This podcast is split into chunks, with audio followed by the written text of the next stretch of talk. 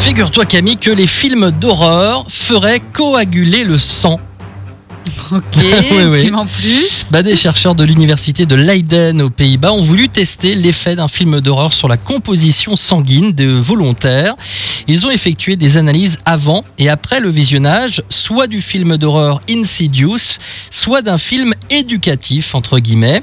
Résultat, eh bien le groupe qui avait regardé le film d'horreur avait une concentration de la protéine facteur 8 qui est un agent coagulant de 57% contre 14% pour l'autre groupe. Et il s'agirait en fait, d'après les chercheurs, d'un moyen de défense du corps. Lorsqu'on est effrayé, celui-ci se prépare à la menace. D'accord. Voilà, donc le sang coagule quand on regarde un film d'horreur.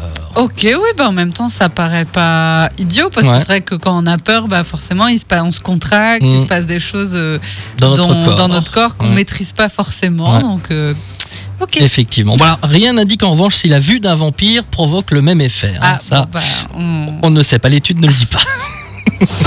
Le jeu